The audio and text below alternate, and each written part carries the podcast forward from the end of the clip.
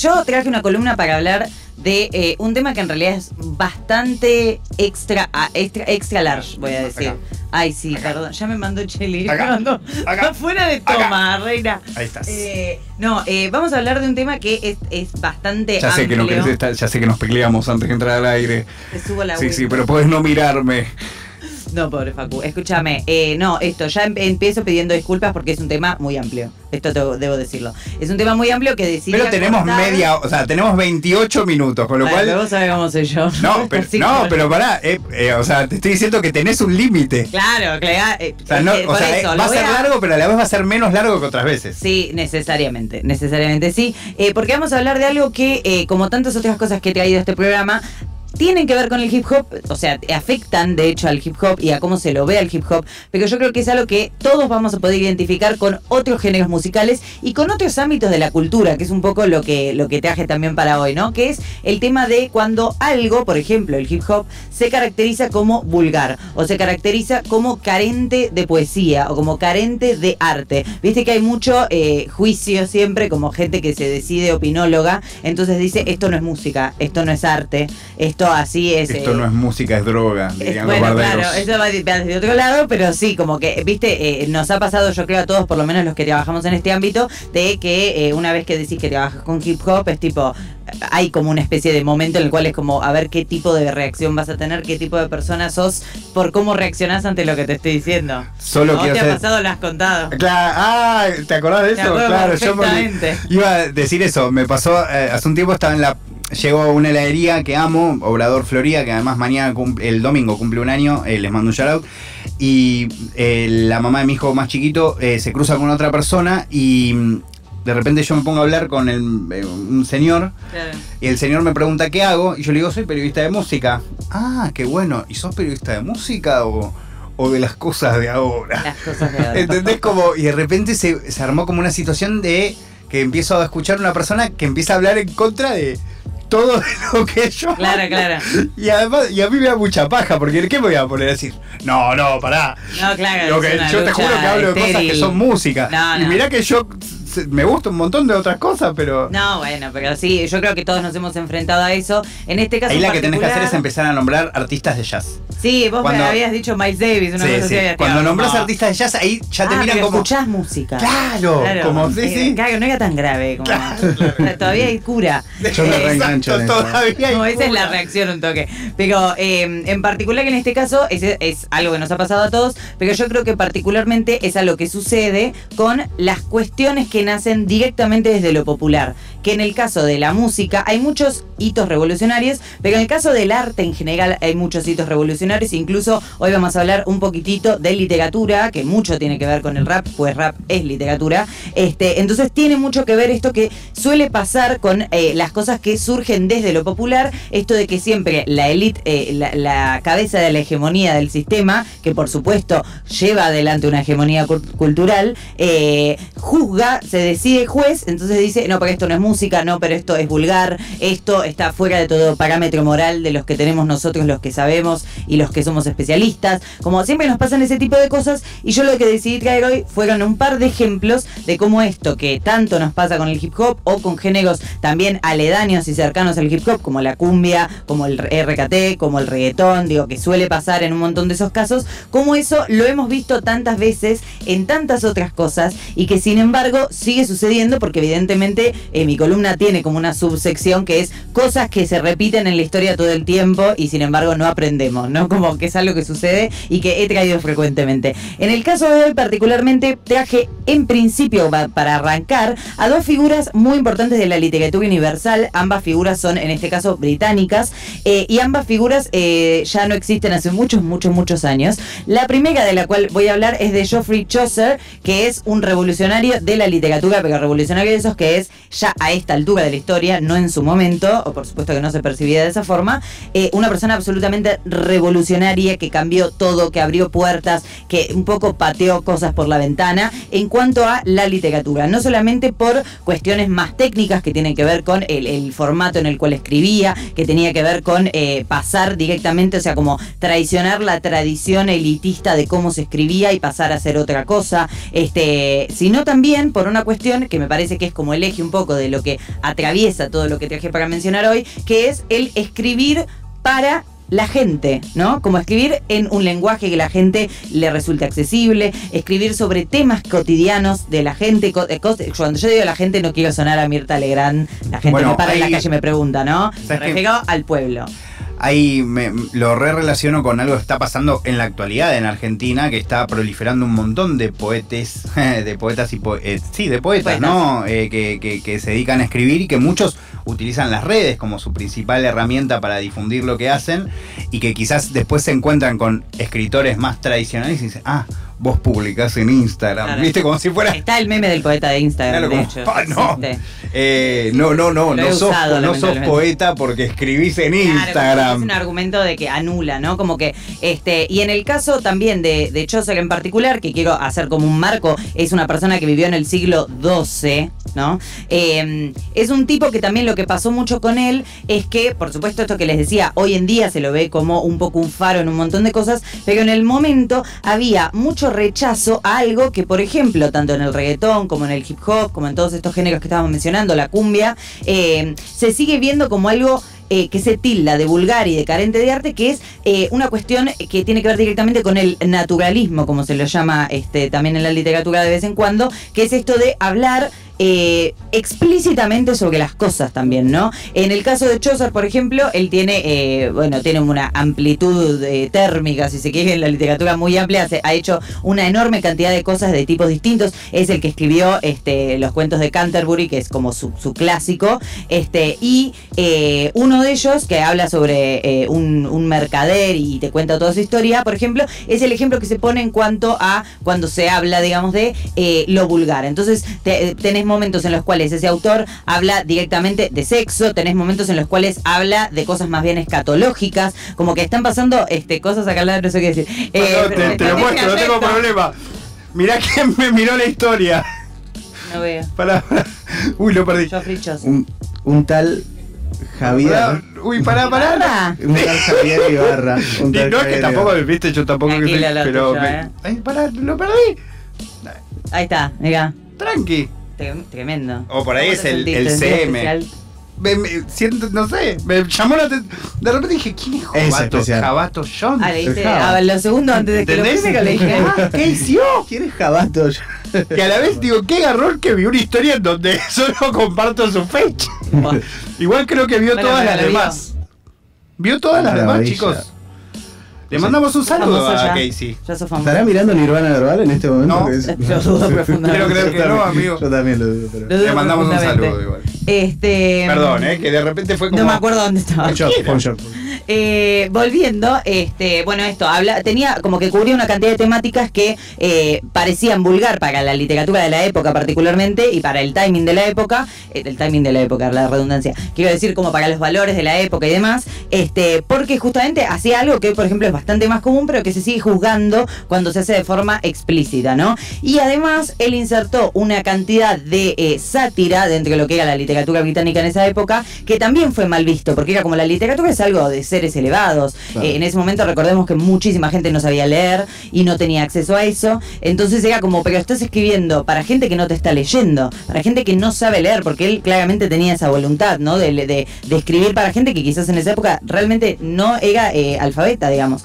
Eh, entonces fue bastante revolucionario en ese sentido y ese tipo de casos, que con Chaucer creo que es icónico por la importancia que tiene en la literatura, se siguen viendo a lo largo de la historia. Y otro caso que traje para pensar también es el caso de Shakespeare que Shakespeare también hoy en día se lo vende un poco, e incluso al estudiar literatura, como si fuese algo, viste, como de las clases altas, o no de las clases altas, pero como si fuese algo elegante, algo que es como la élite de la literatura, pero la realidad es que, por ejemplo, no solo que sufrió un montón de cuestiones que tienen que ver con lo que que yo mencionaba de Chaucer hace minutos nomás, sino también que había algo de la accesibilidad que Shakespeare proporcionaba, que también era, como les decía de Chaucer, con esto de las jergas regiona- regionales, no hablar en un lenguaje que sea este, de, las elites, sino hablar en, en cómo se hablaba en las calles de su ciudad eh, o de su región, sino que también algo que también veo que tiene mucha unión con en el, con el hip hop, que es tanto lo que nos compete en este caso, este, que es el tema de la oralidad. Las obras de Shakespeare al llevarse al teatro, no estoy hablando ya de el, final de su carrera, donde era claramente como muy eh, ya, ya reconocido, no sé si muy reconocido, pero fue a ver la realeza y demás.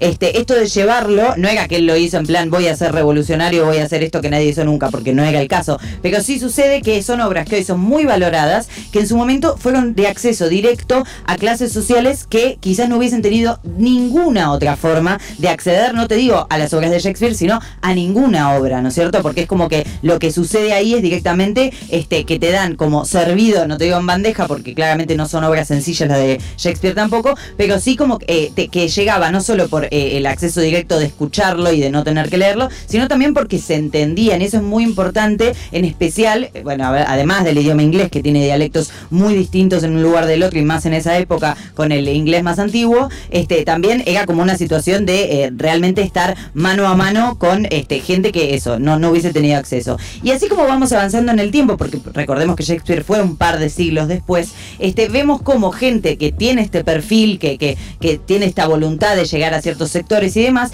además de ser revolucionarios en todo eso que tiene que ver con el acceso, son revolucionarios en la cantidad de nutrición que le aportaron a los idiomas en los cuales se manejaban. Tanto Chaucer como Shakespeare han aportado palabras que hoy en, en- en idioma inglés son este, totalmente normales, que han sido inventadas por ellos. Y este, algo que ha hecho el hip hop es superar el récord, hace ya tiempo de hecho, del récord, la, la suma de palabras que había aportado Shakespeare al idioma inglés, que son muchísimas. Es probable que en Este, esta década lo supere Coscu. Bueno, esperemos que no. Puede llegar Eh, a pasar. puede Estuve llegar a bien, pasar. estuve. Eh, sí, ha aportado igual, ¿eh? Ha aportado. Estuve bien. Sí, sí. Ha aportado. Lo que sí te digo es que las de Coscu, que yo sepa, ninguna ha sido aceptada por la RAE, cosa que a mí la RAE, la verdad que le mandamos un saludo, no me interesa en lo más mínimo, pero ponele, pasa que con el hip hop sí se han aceptado en los diccionarios Claro. de idioma anglo, se han aceptado palabras que han surgido de ahí, digamos, ¿no? Entonces es como realmente importante la llegada que tiene y todo. Este, y en el caso de esto eh, que les estaba comentando sobre Shakespeare, hago como un asterisco para recomendar bibliografía complementaria de esta columna, eh, la nota que escribió Bárbara Pistoia en High Power, un medio que no solo admiro, sino que del cual participo. Es un chivo, puede ser. Eh, escribió una nota muy interesante sobre Shakespeare y el hip hop, haciendo, para quien le interese esto, focalizar un poco más, es como de la bibliografía que se puede conseguir en español, de, la más interesante y accesible que pueden tener, así que pueden ir a buscarla. Pero también me interesaba llegar también a otras culturas, a otros gestos culturales, a otros hitos que durante la historia, no solamente anglo, porque ¿por qué nos quedaríamos ahí? Han sido caracterizadas de vulgar, porque también esto que les decía, Shakespeare, así como Chaucer, este, también eh, Shakespeare hoy en día nos parece quizás como, ay, medio elegante, pues vestidos, ni idea, maquillaje, cosas, pero la realidad es que cuenta historias que prácticamente, o sea, obviamente haciendo un estiramiento total de la realidad, pero para entender un poco, son telenovelas, o sea, están cargadas de humor, están cargadas de insultos, están cargadas de eh, cosas que tienen más que ver con la cotidianidad, cotidianeidad de un barrio, incluso hablando de la realeza, que era bastante insultante para ciertas clases sociales en un momento. Luego se volvió algo prestigioso, entonces comenzó lentamente a cambiar, pero la realidad es que así como con Chaucer pasaba esto, ¿no? Como que era un poco un insulto a los valores, ¿no? Bueno, el jazz en general pasaba Ahí un poco lo quería llegar ¿no? exactamente. El Ajá. jazz, de hecho, y eh, tiene un paralelismo muy fuerte con el tango en ese sentido también, que son géneros de los cuales se estigmatizó mucho su nacimiento, no solamente por cuestiones que tienen que ver con las clases, o sea, el mero clasismo y la discriminación de clase de por sí, sino y el racismo en, en- en muchos muchos casos y con el jazz muy claramente,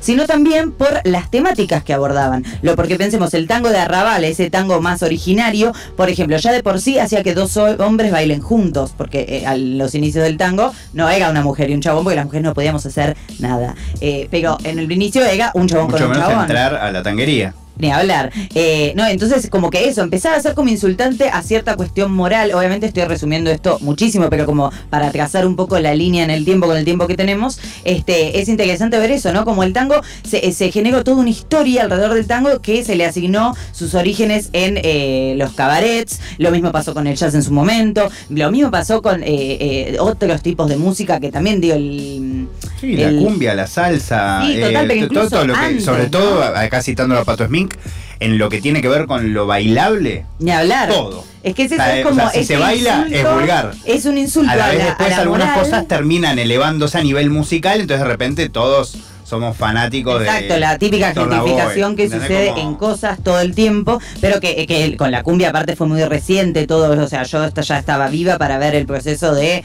eh, casi choreo prácticamente de, de ese No, género. ¿Te acordás que nosotros, nosotros, nuestra generación, más allá de que algunos tenemos un poco más, un poco menos, yo soy el que tiene más, digo, eh, eh, revivió esa etapa que para mí era increíble, en donde, ¿se acuerdan que había un grupo de gente que avalaba la cumbia peruana? Sí. Eh, la cumbia chicha, y como Claro. que estaba bien. Esa estaba piola, sonaba lindo, pero la cumbia de acá era Sí. vulgar. Bueno, ese eran era círculos muy pasados de progre. Estaba la mente, entonces Sí, como, sí. pero amigo, o sea, eh, ah, entonces de repente te decían, no, voy a poner una canción de los Mirlos, y vos le decías, pero mirá que en este track de, en este álbum de Damas Gratis hay justo un cover de los Mirlos. Claro, eh, Y te decían, eh, eh, era como, amigo, Total. pero me parece que es un poco Total, pero yo creo que, maestro. que- que hay como varias cuestiones, ¿no? Esto que vos mencionás de eh, lo que se baila y lo que se goza físicamente de una forma quizás que no es la cómo se baila el vals, por ejemplo, como que hay claramente algo de, de- de- eh, algo que se caracteriza como si fuese animal, como si nosotros no fuéramos animales, por ejemplo, de punto número uno, pero como que hay ciertas cosas que ya hay gente que pone como distancia ante eso, ¿no? Y también esto que mencionaba también al principio, que se puede ver claramente en el jazz, pero más que nada, por el jazz este, fue vocal bastante más tarde, pero digo, en, en el tango se puede ver, en la cumbia se puede ver, que es esto de no solamente a quienes les hablaba, sino sobre quiénes hablaba, qué es lo que narraba, en qué escenario sucedía eso que se narraba, eh, y, y también eh, todos esos géneros tienen características en común, e incluso Chaucer, Shakespeare, con eh, una cuestión de, de relación con la criminalidad y con, no te digo la rebeldía de revolución social, sino como la rebeldía ante quizás ciertos patrones en ciertos esquemas, ¿no? Como ese tipo de cuestiones que eran lo que también aportaba toda esta lista enorme de cosas por las Incluso cuales se acusaba incluso, de vulgar. Ni hablar, ni hablar. Este, entonces todo eso es muy interesante ver cómo realmente hay como una línea que sigue como siendo algo que por más de que realmente yo estoy convencida de que lo que estoy haciendo es una lectura muy amplia en pocos minutos, pero cada uno de esos géneros vos podés escarbar y encontrar este, un montón de motivos por los cuales pasan esas cosas y para mí algo muy interesante que me parece como casi de lo más interesante de todo esto es que todos esos géneros y todos esos, eh, digo, géneros como también literarios me refiero, ¿no? Este, todos esos géneros traen a la mesa, cuando uno los escucha, ya tengan letra o no, o sea, ya un level este, quizás más este, ya de, conocerlo, traen como una imaginería como esto, ¿no? Como un, un mundo que uno eh, es trasladado, no de una forma metafísica, sino como que es trasladado, de- de- en cierto sentido, a ciertos mundos distintos que no son los que se quiere imponer desde los sectores que eh, tratan de controlar este tipo de cosas. Entonces ponele en el hip hop, ahí trazando un poco un- una línea, este, uno de los que me parece que claramente tiene una relación en ese sentido y que también por ciertos sectores fue caracterizado como carente de arte por no comprender el estilo o por no, o, digo, porque no les gustaba, pero también por cuestiones que tienen que ver con lo que Me decía. hago cargo. Ahí va. Eh, Eh, sí, en principio, no sé. He discutido incluso con mi compañero acá sentado a mi derecha. Ah. Él puede dar fe y yo, saben que yo siempre digo todo, no me voy a decir, yo lo banqué a Dino. desde el primer de- de- no. No. Sí, sí, pero bueno, eso. Una de las personas que, que, sucedió todo eso eh, fue particularmente Dillon, por una cuestión que para mí tiene que ver no solamente con esto que te, decía de qué es lo que narraba y qué es lo que decía, sino también con algo megamente eh, lingüístico en el plano más quizás superficial. Bueno, a mi criterio no es superficial, ¿no? Pero quiero decir, como algo de ya las palabras que decía, las palabras que elegía, como el léxico que elegía para hablar de ciertas cosas. Entonces, creo que pasó mucho con él. Creo que si nos vamos al hip hop más este estadun- más estadounidense, eh, por ejemplo, yo creo que todo esto de, la imaginería que te genera alrededor eh, tiene mucho que ver con MF Doom, por ejemplo. MF Doom es un chabón que claramente te, te, te- traslada a historias particulares, te traslada a situaciones este, muy concretas de, eh, de narrativas muy eh, que no, son personales de él, sino que son ficción pura y que claramente estás en un mundo plagado de ficción en la que ya él como personalidad artística es un villano que se pinta como tal. Entonces como que también rompía un poco con cómo se suponía que incluso ya en ese momento en el que MF Doom surgió como solista, ya había como un estatus un poco de cómo el hip hop se lo tenía que representar, a qué eh, personalidad, a qué masculinidades tenía que defender y demás. Y yo creo que es muy interesante ver cómo MF Doom no es de un lugar de esto que les decía, tipo voy a romper con esto necesariamente, sino desde, desde el lugar de lo que elige narrar y de qué forma elige narrarlo, es disruptivo para ese, eh, como eso que ya se había calmado, como bueno, hay hip hop, bueno, es vulgar, pero es así. Bueno, no, no es así, también se puede hacer de esta forma, ¿no? Que es un poco lo que pasó con Chose, un poquito de, de lo que les estuve mencionando de, de tanta gente este, ¿Sabes qué? recién. Me hace Sí. mucho acordar eh, tu, tu- lo- lo- la, la charla que estás incorporando, este debate tan interesante. Me hace acordar mucho a una anécdota que siempre eh, ret- retrotrae al mundo eh, Adrián Lackerman, que tiene un podcast Creo increíble. que ahí lo vi en la plaza de lejos. de que se llama Comedia, compañero mío de la secundaria, que, que habla mucho de, de Emilio Dizzi y de Guillermo Franchella Ay, en un momento en donde Franchella eh, estaba más intentando hacerse un ac- un actor más serio y lo llama a Dizzi como para decirle que participe de una de las pelis de eh, Los bañeros más locos del mundo, una cosa así, y medio que le dice que no.